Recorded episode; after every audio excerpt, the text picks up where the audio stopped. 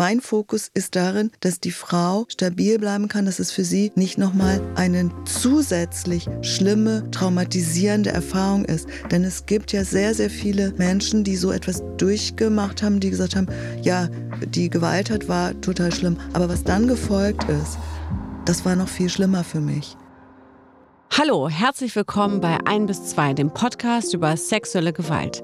Ich bin Nadja Kaluli und hier spreche ich mit Kinderschutzexpertinnen und Experten, mit Menschen, die sich gegen sexuelle Belästigung wehren und sexuell missbraucht wurden und jetzt anderen Mut machen. Hier ist 1 bis 2, damit sich was ändert.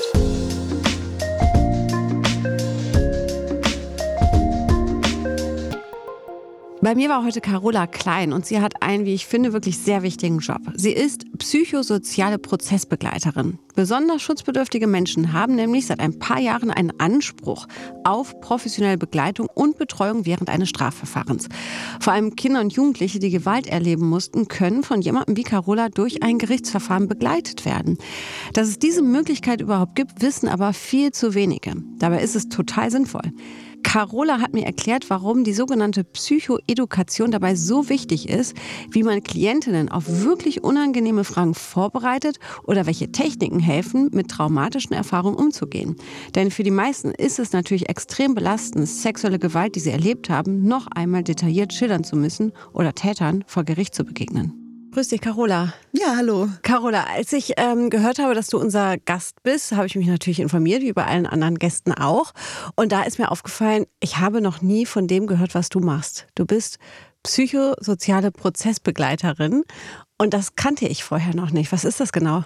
Also das ist eine Begleitung, die relativ neu ist für Menschen, die Opfer von schweren Straftaten geworden sind, weil es äh, erfahrungsgemäß ein ganz großes Problem ist, verletzte Zeuginnen äh, im Gericht äh, aussagen zu lassen, ohne psychosoziale Unterstützung. Die haben unter Umständen eine Nebenklagevertreterin, also eine anwaltliche Unterstützung, aber das ganze persönliche, psychosoziale, Stabilität und so weiter ist leider früher gar nicht beachtet worden. Also eine Zeugin geht, im, im, geht ins Gericht, wird mhm. dort vorgeladen, muss alles noch einmal erzählen, was ihr passiert ist. Und eben bei schweren Straftaten, besonders natürlich auch bei sexualisierter Gewalt, aber eben auch Mordversuche und so weiter, ist das unendlich belastend. Mhm. Und deswegen ist es sehr, sehr wichtig, dass diese Zeuginnen darauf vorbereitet werden und jemanden an der Seite haben, mit der sie die gesamten Probleme, die eben um so ein Ermittlungsverfahren und dann Strafverfahren äh, sich ranken, mhm. dass sie da Ansprechpartner haben. Ich bin sehr froh, dass du heute hier bist, um uns einen Einblick in dieses Berufsfeld zu geben, was ja total wichtig ist. Du hast jetzt so viele Punkte ja schon angesprochen. Du begleitest die Betroffenen eben nicht als Rechtsberatung, sondern wirklich rein psychosozial. Ich habe mich natürlich vorbereitet und möchte dem Zuhörer und der Zuhörerin natürlich jetzt nicht zu viel vorwegnehmen, weil ich das so spannend fand, was du darfst und was du nicht darfst. Und da würde ich gerne gleich anfangen. Du darfst zum Beispiel gar nicht in die Akte gucken, ne? wenn du Nein, in so einen Fall auch, gehst. Genau.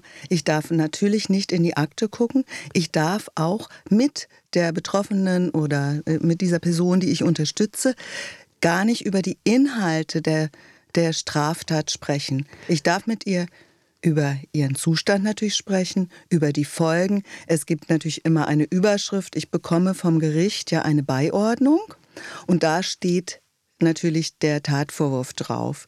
Das übrigens geht schon im Ermittlungsverfahren los und das finde ich auch sehr, sehr wichtig, weil mhm. sich der Ermittlungsverfahren hinzieht. Ich spreche nicht darüber, was ihr passiert ist sondern du lässt sie, du begleitest sie nur dabei, dass sie erzählt, was ihr passiert ist. Aber du sagtest jetzt gerade so selbstverständlich, ich darf natürlich nicht in die Akte gucken. Mein erstes Gefühl war, oh Mann, warum darf sie denn nicht in die Akte gucken? Sie muss doch mhm. wissen, was da passiert ist. Nee, also das würde sozusagen dann bedeuten, dass ich sie ja beeinflusst haben könnte. Deswegen reden wir gar nicht darüber, was ihr passiert ist. Und das ist wirklich sehr, sehr wichtig, weil sonst die Verteidigung oder eben im Gerichtsverfahren ähm, vorgewor mir vorgeworfen werden könnte, dass ich sie beeinflusst habe. Mhm. Aber ist es nicht sehr, sehr schwierig auch, weil du sagtest, es ist sehr, sehr wichtig, dass du eben keinen Einblick in die Akte hast. Aber ist es nicht auch sehr schwierig? Nee, also ich finde es eigentlich sogar entlastend und erleichternd, dass ich jetzt mit den Inhalten nicht direkt äh, konfrontiert bin. Und ich glaube, das ist auch für meine Klientinnen auch erleichtern, dass sie mir das nicht erzählen müssen. Mit mir redet sie darüber nicht. Wir reden eher darüber, was hilft ihr, was nutzt ihr, auch durchaus, wie verläuft überhaupt der gesamte Prozess, das Ermittlungsverfahren, Anklage. Also alles das, was sie vielleicht auch schon von einer Anwältin erfahren könnte, aber ich gehe da tiefer rein und ich äh, beantworte Fragen auch dieselben Fragen auch fünfmal, weil das manchmal gar nicht so einfach ist, da überhaupt durchzublicken. Mhm. Damit wir das besser verstehen, wie du arbeitest und warum deine Arbeit so wichtig ist, haben jetzt bestimmt viele äh, die Frage im Kopf, was ist denn Carola Klein überhaupt? Mhm. Was hast du gelernt? Wie wird man psychosoziale Prozessbegleiterin? Genau, also ich bin von der Grundausbildung Sozialpädagogin, Sozialarbeiterin. Ich habe eine therapeutische Zusatzausbildung, äh, mehrere Traumamodule habe ich belegt und ich bin auch EMDR-Therapeutin und habe 20 Jahre bei einer Opferorganisation bei Lara e.V. auch hauptberuflich gearbeitet. Mhm. Und warum ist es so wichtig, dass es jetzt eben diese Berufe gibt, den du ja ausübst? Weil so lange gibt es ihn nicht. Es gibt ihn, glaube ich, seit 2017. Das sind gerade mal fünf Jahre. Ähm, warum äh, ist es wichtig, dass es diesen Job gibt? in meiner Arbeit, ich habe ja gesagt, dass ich schon 20 Jahre eben mit Opfern von sexualisierter Gewalt gearbeitet habe oder arbeite, haben wir natürlich immer wieder dieses Problem, dass Frauen ganz große Angst haben, eine Anzeige zu erstatten. Die meisten tun es gar nicht, dass es da wenig Unterstützung gibt. Wir haben diese Unterstützung auch schon bevor das auf äh, rechtlichen Füßen stand, gegeben. Aber das ist eine sehr intensive, zeitaufwendige Arbeit. Das kann man nicht mal so nebenbei machen. Und es gibt eben auch wichtige Standards einzuhalten. Und deswegen haben wir auch in den Jahren dafür gekämpft, dass das auch als extra Arbeitsfeld verpflichtend auch zum Beispiel für Minderjährige eine Beiordnung gibt, die dann auch extra entlohnt wird und mhm. die nicht einfach von den Beratungsstellen mitgemacht werden kann. Mhm. Mir kommt da gleich die Beratungsstelle des Kinderschutzbundes äh, in den Kopf. Die begleiten ja auch oft ähm, äh, Frauen oder überhaupt Betroffene, die ähm, eben sexualisierte Gewalt gerade aus der Kindheit eben dann im Erwachsenenalter zur Anklage gebracht haben. Äh, und die werden begleitet. Kann ich mir das so ungefähr vorstellen? Ja, es ist noch ein, ein bisschen anders. Also wir beraten erstmal auch zu Anzeige bevor äh, eine Person vielleicht die Anzeige überhaupt erstattet mhm. hat. Und es gibt dann auch eine offizielle Beiordnung durch das Gericht und zwar auch schon im Vorfeld. Das heißt, äh, das ist ein bisschen ähnlich, aber es ist ein anderes Feld, weil erwachsene Menschen haben das Recht gar nicht, äh, wenn nicht eine bestimmte schwere oder eine besondere Verletzbarkeit äh, vorliegt. Mhm. Das heißt, eine Prozessbegleitung zu bekommen. Okay, das heißt, bis man eben jemanden an seine Seite bekommt, wie dich jetzt, äh, das klingt so sehr bürokratisch, bis man an dich rankommt. Ist das so? Nee. Also es gibt Listen, äh, die sind äh, von der Justiz auch veröffentlicht. Es geht über die Opfereinrichtungen. Das Problem ist eher, dass viele ich sage jetzt mal Frauen oder Menschen, die eben äh, betroffen sind, die eigentlich das Recht dazu hätten, das nicht erfahren, dass sie dieses Recht hätten. Wenn sie das wissen, dann können sie eigentlich tätig werden. Dann ist das eigentlich relativ einfach. Wir sind viele Prozessbegleiterinnen hier in Berlin. Wir haben übrigens natürlich auch noch eine spezielle Ausbildung durchlaufen. Äh, das habe ich vorhin nicht erwähnt. Das ist nicht so schwer, aber das zu wissen, wenn ich Opfer geworden bin, wenn ich anzeigen möchte, dass es das überhaupt gibt, daran krankt es ein bisschen. Die Polizei muss eigentlich schon bei der Anzeige diese Informationen weitergeben. Das wird auch gemacht, aber oftmals wird es nicht so richtig wahrgenommen von den Betroffenen. Also da müsste es noch wirksamere äh, Werkzeuge geben, damit sie das erfahren und äh, auch für sich auch erkennen und entscheiden können, dass sie diese Unterstützung gerne möchten. Mhm. Umso toller ist es, dass du heute hier bist, um uns das zu erzählen. Kannst du uns erzählen, wie so dein äh, Berufsalltag aussieht? Also zum Beispiel heute, nachdem wir jetzt hier diesen Podcast mhm. aufgenommen haben? Wie geht es da für dich weiter? Wie kann ich mir das vorstellen? Also es ist unterschiedlich. Ich bekomme zum Beispiel vom Gericht eine Beiordnung äh, für eine bestimmte Person, die ich noch gar nicht kenne. Dann würde ich die anschreiben äh, wenn es eine Telefonnummer gibt, natürlich auch anrufen, würde sie einladen und schicke ihr dann schon mal Flyer mit, was das überhaupt bedeutet, was ich tue, weil oftmals auch, wenn der Antrag gestellt wurde, dann wissen die Frauen doch nicht so ganz genau, was ich überhaupt mache. Dann treffe ich mich mit ihnen und dann erkläre ich ihnen insgesamt, wie läuft überhaupt ein Ermittlungsverfahren ab. Äh, ich begleite sie natürlich auch schon zur polizeilichen Aussage, wenn ich da schon beigeordnet bin. Und das finde ich enorm wichtig, denn diese Aussagen sind ja die Grundlage für eine eventuelle Anklage. Und die sind auch sehr, sehr belastend mhm. für die Frauen. Dann, wenn es Termine gibt, dann gehe ich halt mit den Frauen äh, zur Polizei.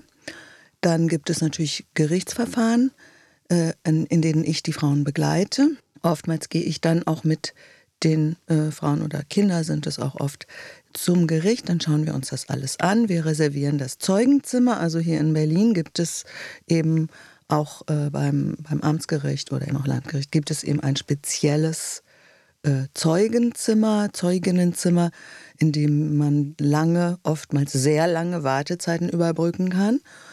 Das schaue ich mir mit den Klientinnen an. Ich erkläre ihnen, was ihre Rolle ist in dem Verfahren. Ich nehme Kontakt auf zu den ähm, Nebenklagevertreterinnen, wenn sie noch keine hat, vermittele ich zu Anwältinnen, weil es sehr, sehr, sehr wichtig ist für Opfer von Straftaten, dass sie eben auch eine anwaltliche Vertretung beigeordnet bekommen. Das alles ist kostenfrei. Mhm. Auch das wissen viele Leute gar nicht.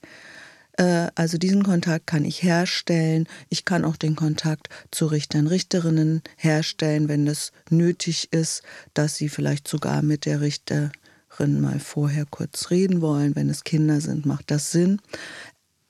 Es gibt auch, vielleicht ist das nochmal ein extra Thema, es gibt auch die richterliche Videovernehmung, äh, speziell für Kinder. Darauf bereite ich vor, da begleite ich.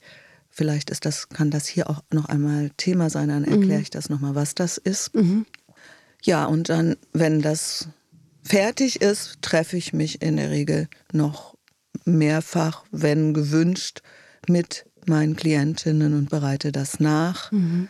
Du sprichst so von Klientinnen. Ich würde das schon fast als eine äh, als einen Freundschaftsdienst bezeichnen. So wenn ich mir überlege, du begleitest die, du bist äh, ja gefühlt an deren Seite, man kann dir alles erzählen, ohne dass man ja mit irgendeinem Schamgefühl behaftet sein muss. Es klingt eigentlich eher wie ein Freundschaftsdienst. Nee, ich bleibe da schon auf, auf äh, in einer bestimmten Distanz. Also mhm. ich kümmere mich, ich bin eben nicht die ganze Zeit da. In der Regel sollten sie auch möglichst Therapeutinnen haben, ähm, vielleicht auch Einzelfallhilfen, Eltern, wie auch immer. Nee, nee. Ich begleite aber in allen Fragen, die mit diesem Verfahren zu tun haben. Mhm. Da bin ich an der Seite. Aber wenn das Verfahren dann auch vorbei ist, dann ist meine Arbeit auch beendet. Also es ist eben gerade keine Freundschaft, mhm. aber ich bin ansprechbar für alles Mögliche. Aber kann, äh, ist dir das denn schon mal passiert, dass man ähm, sich dir so anvertraut hat, dass es einem dann schwergefallen ist, dich wieder gehen zu lassen, weil du einen halt eben einfach durch diese wahnsinnig schwierige Zeit begleitest? Nee. Also ich muss sagen, ich äh, bin Profi und das ist einfach klar.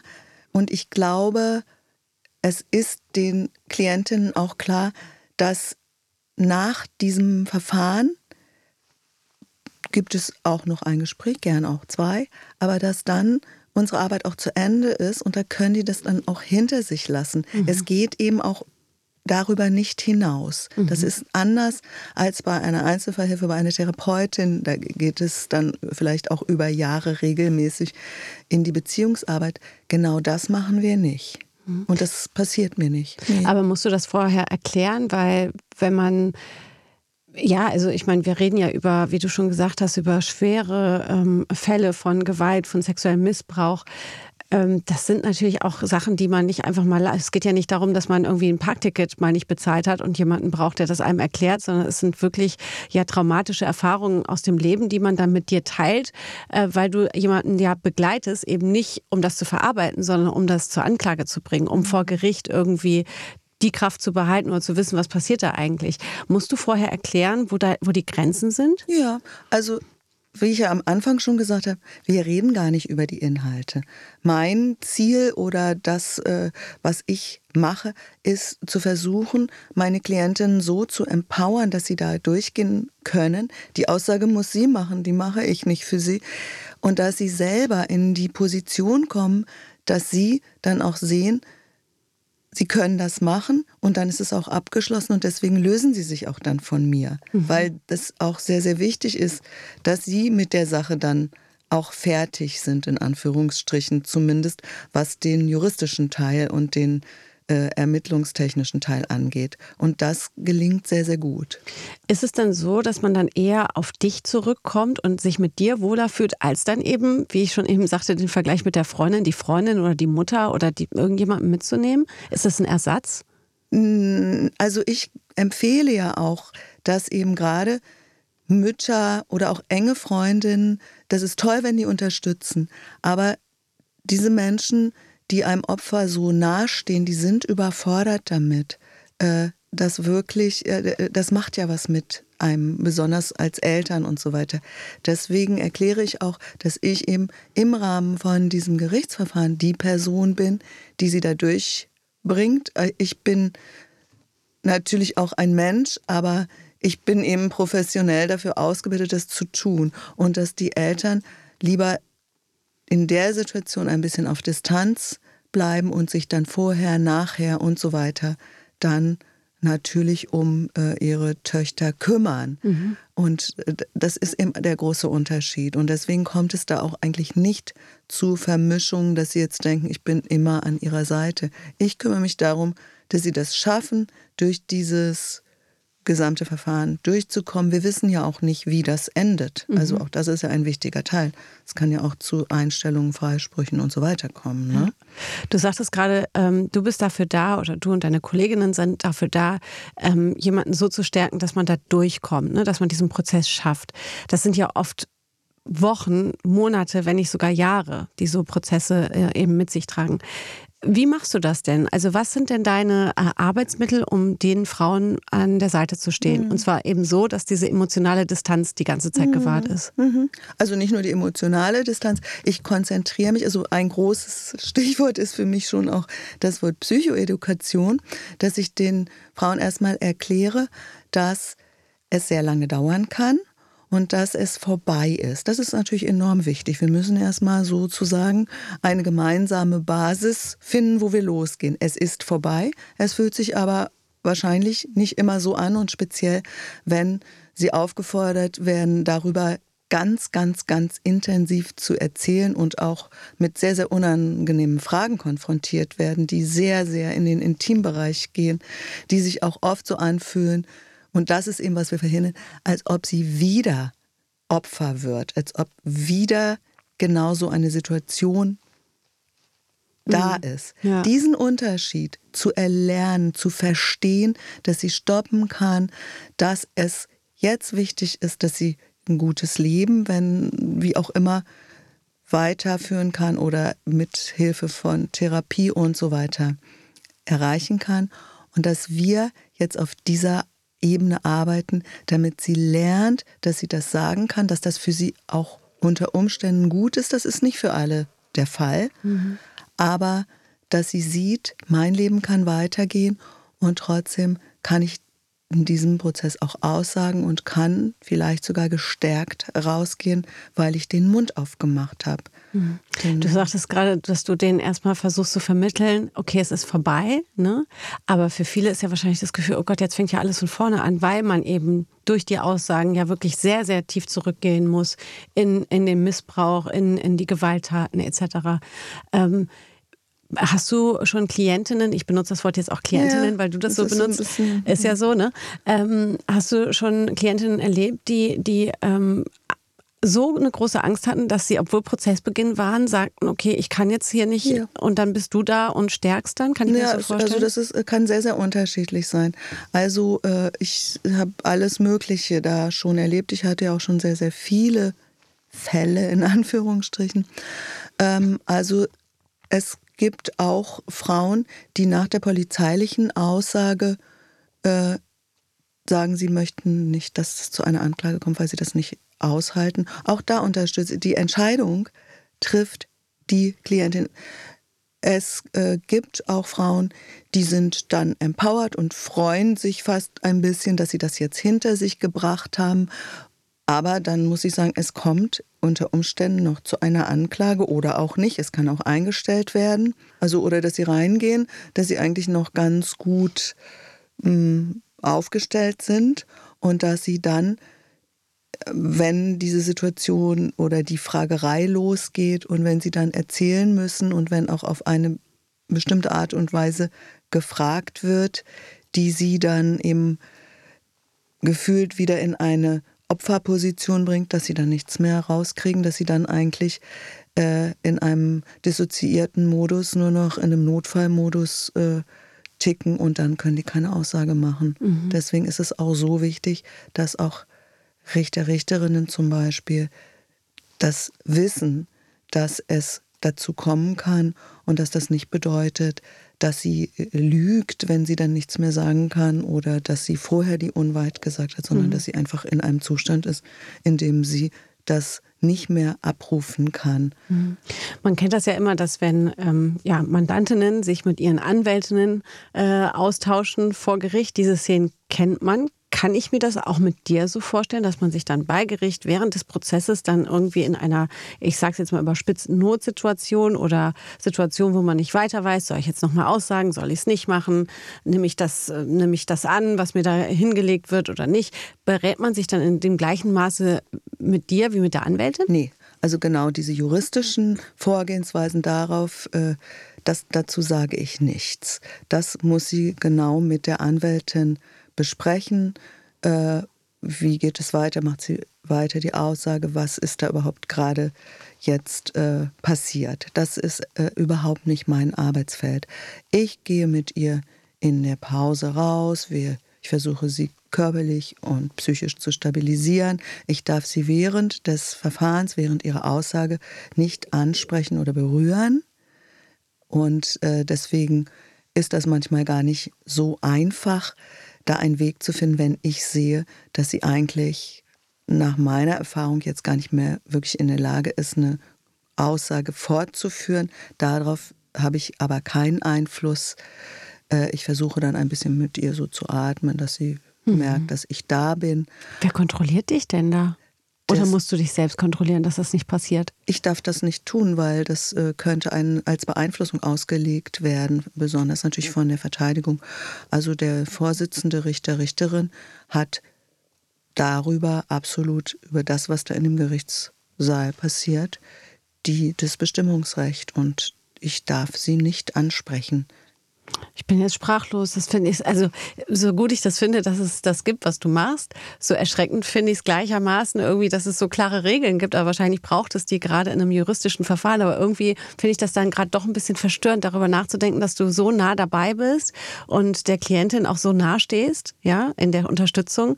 Aber es so harte Regeln gibt, bis wohin diese Unterstützung gehen darf. Ja, also es ist ja sehr unterschiedlich, wie sich auch die äh, Vorsitzenden, Richter, Richterinnen da auch verhalten. Manche sind auch sehr empathisch und einfühlsam und fragen dann selber und sagen, wollen Sie jetzt nicht lieber mit Ihrer Prozessbegleiterin doch mal eine Pause machen? Ich sehe, Sie können jetzt ja nicht mehr so gut weitersprechen. Aber das ist nicht die Regel.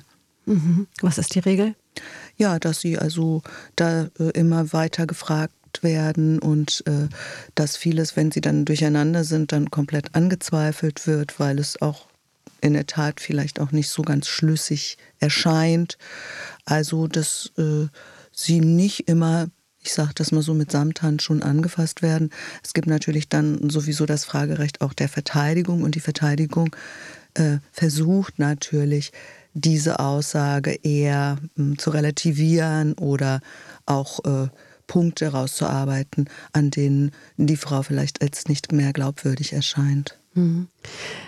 Dadurch, dass es dein Berufsfeld ja erst seit 2017 gibt, gibt es ja auch durchaus viele Richterinnen und Richter und Anwältinnen und Anwälte, die dahingehend ja auch noch ein bisschen Erfahrung brauchen, dass du jetzt eben auch dabei bist im Gerichtssaal. Gibt es da irgendwie Austausch? Gibt es äh, Workshops? Also kann, wie kann ich, kann ich mir das so vorstellen, dass du dich dann auch manchmal mit Richterinnen und Richtern triffst und sagst, äh, sorry, ich bin auch da und vielleicht gucken sie dann auch mal auf mich und wenn ich dann irgendwie das Gefühl habe, hm, ich glaube, wir müssen jetzt hier mal ein Päuschen machen, dass du da in deiner Einschätzung ernst genommen wirst oder überhaupt gesehen wirst? Also mit jetzt ganz konkret mit Richter, Richterinnen passiert das in der Form nicht. Das wird hoffentlich auch in den Akademien, in der Ausbildung und so weiter auch hm, thematisiert.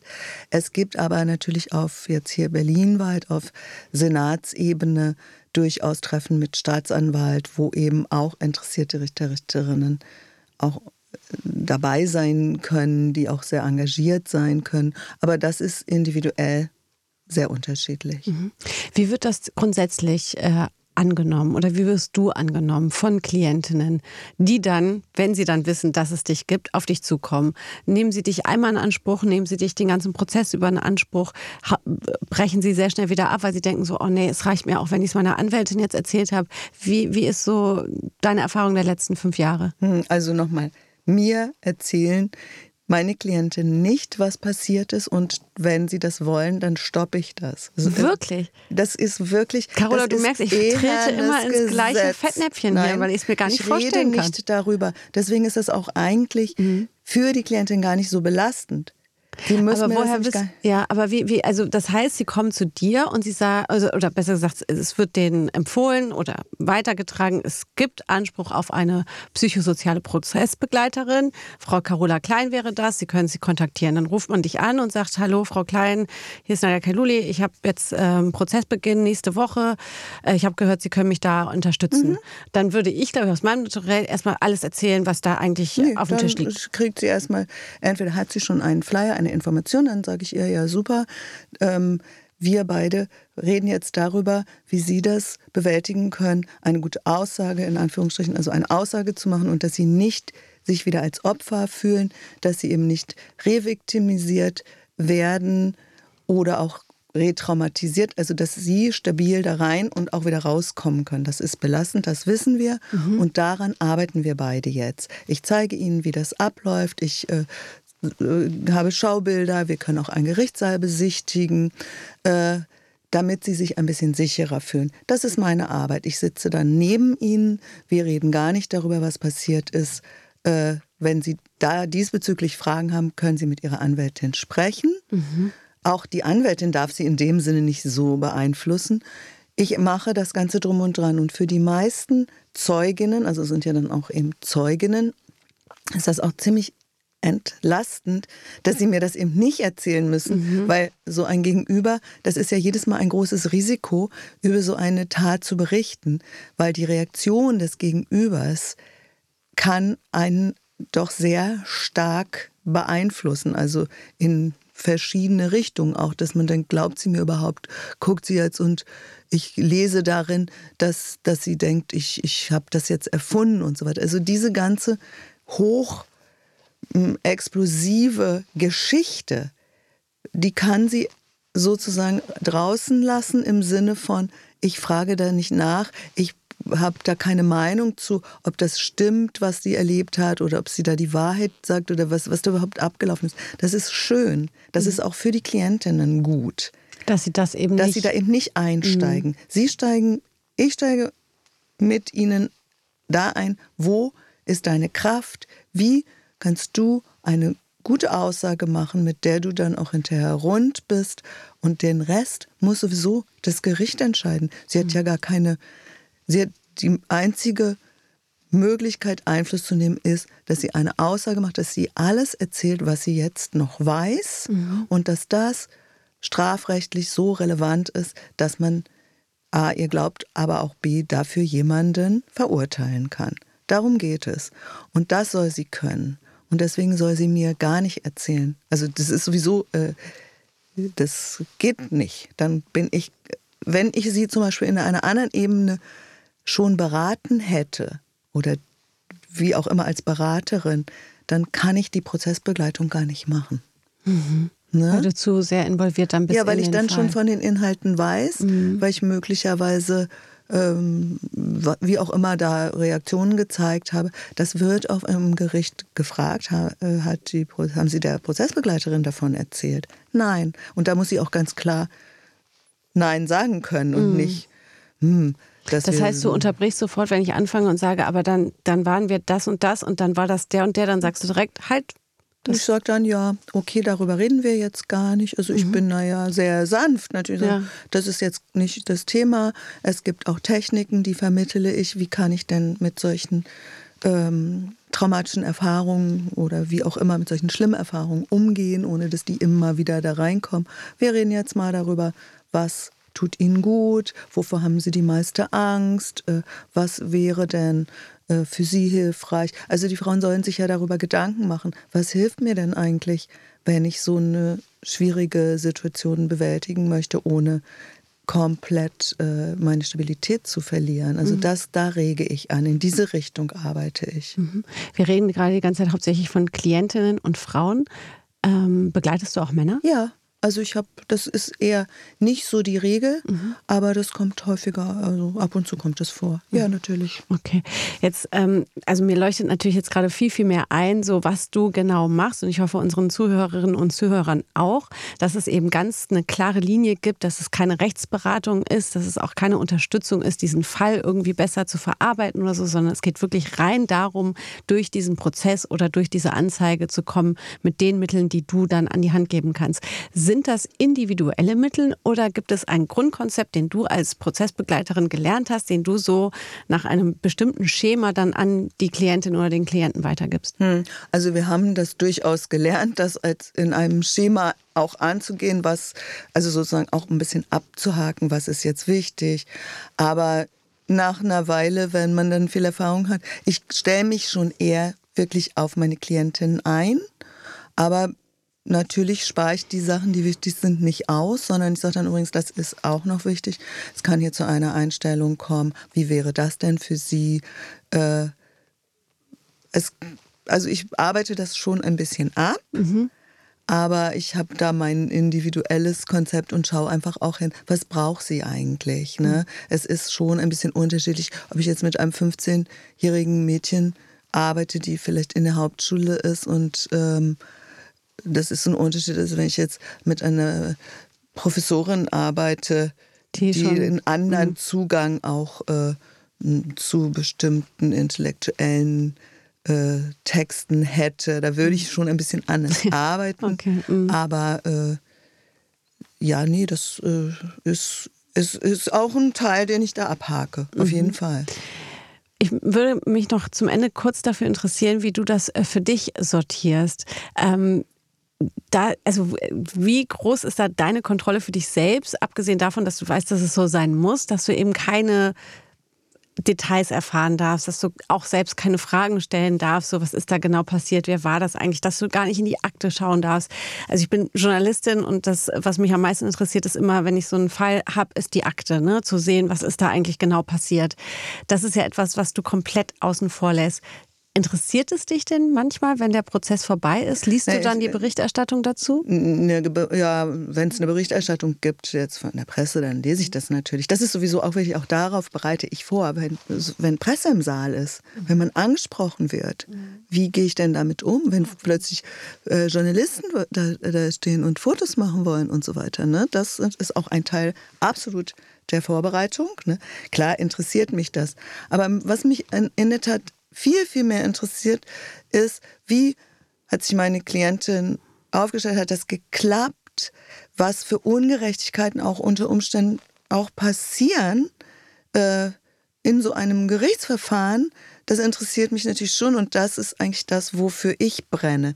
Deswegen die ganzen Inhalte, die finde ich ja selber extrem belastend im Gericht und auch natürlich bei der polizeilichen Vernehmung höre ich das eh. Aber das blende ich aus. Mhm. Ich blende das aus und ich vergesse das auch schnell weil das ist nicht der Fokus, den ich habe. Und ich bin auch froh darüber, dass ich diesen Fokus nicht habe. Ich muss nicht entscheiden, ob da was vorgefallen ist, was strafrechtlich relevant ist und wie das Strafmaß ist. Das ist nicht das ist nicht meine Baustelle. Was ich da vielleicht privat zu denke, ist nochmal eine ganz andere Geschichte. Aber mein Fokus ist darin, dass die Frau stabil bleiben kann, dass es für sie nicht nochmal eine zusätzlich schlimme, traumatisierende Erfahrung ist. Denn es gibt ja sehr, sehr viele äh, Menschen, die so etwas durchgemacht haben, die gesagt haben, ja, die, die Gewalttat war total schlimm. Aber was dann gefolgt ist, das war noch viel schlimmer für mich. Weil man natürlich in der Situation oftmals auch die Hoffnung hat, dass einem jetzt Gerechtigkeit widerfährt, dass, dass, dass man gut behandelt wird, dass einem geholfen wird, auch von den beteiligten erm-, ermittelnden Behörden und so weiter. Das ist aber leider nicht selbstverständlich. Das ist mitnichten äh, mhm. grundsätzlich der Fall. Ja? ja? Das heißt, das ist mein Fokus und davon profitiere ich und dafür brenne ich, dass ich halt die Person bin, die sagt, nee, hier so kann man damit umgehen, damit man nicht noch mehr Schaden nimmt. Das interessiert mich an der ganzen Sache am aller, allermeisten. Carola Klein, ich finde es super, dass du uns heute so einen Einblick gegeben hast in deine Arbeit als psychosoziale Prozessbegleiterin. Vielen Dank, dass du heute bei uns warst und ich lasse dich jetzt gehen, weil ich weiß, du hast noch einen Termin, mhm. sonst könnte ich noch 15.000 Fragen stellen. Ich würde gerne noch mal eine Sache, die wirklich wichtig ist, äh, noch mal mit einbauen. Vielleicht könnt ihr die noch irgendwo Ja, auf jeden reinnehmen. Fall, hau raus. Ich finde das enorm wichtig, dass diese Information, dass es schon zum Ermittlungsverfahren, also wenn eine Anzeige passiert ist, dann gibt es beim äh, hier in Berlin eben beim Landeskriminalamt gibt es eine große Vernehmung, die wirklich über mehrere Stunden geht. Diese Termine werden auch sehr langfristig angesetzt. Das heißt, wenn die Frau zu diesem Zeitpunkt noch gar nicht weiß, dass sie ein Recht auf eine Prozessbegleiterin hat und was das überhaupt ist und dass sie das vielleicht brauchen könnte und dorthin geht zu diesem Termin und es eben nicht hat, diese Unterstützung. Es gibt auch sehr, sehr viele ähm, Opfer von schweren Straftaten, die können das auch alleine hinkriegen. Das will mhm. ich nicht in Abrede stellen. Aber dass sie dann eigentlich, wenn sie dann schon endlich nach vielen Wochen oder gar Monaten diesen Termin hat und ihr dann gesagt wird, naja, sie hätten jetzt eigentlich schon das Recht auf eine Prozessbegleiterin, aber dann müssen sie ja wieder nochmal drei, vier, fünf Wochen warten, bevor dieser ganze Prozess der Beiordnung äh, angelaufen ist, dann ziehen sie das doch jetzt mal durch. Das passiert. Okay. Und ich finde, jede Frau sollte vorab ausreichend diese Informationen haben, auch jedes Kind und jeder Mann, dass es das gibt und nicht sich sozusagen bequatschen lassen, das dann doch hm, jetzt schnell mal durchzuziehen.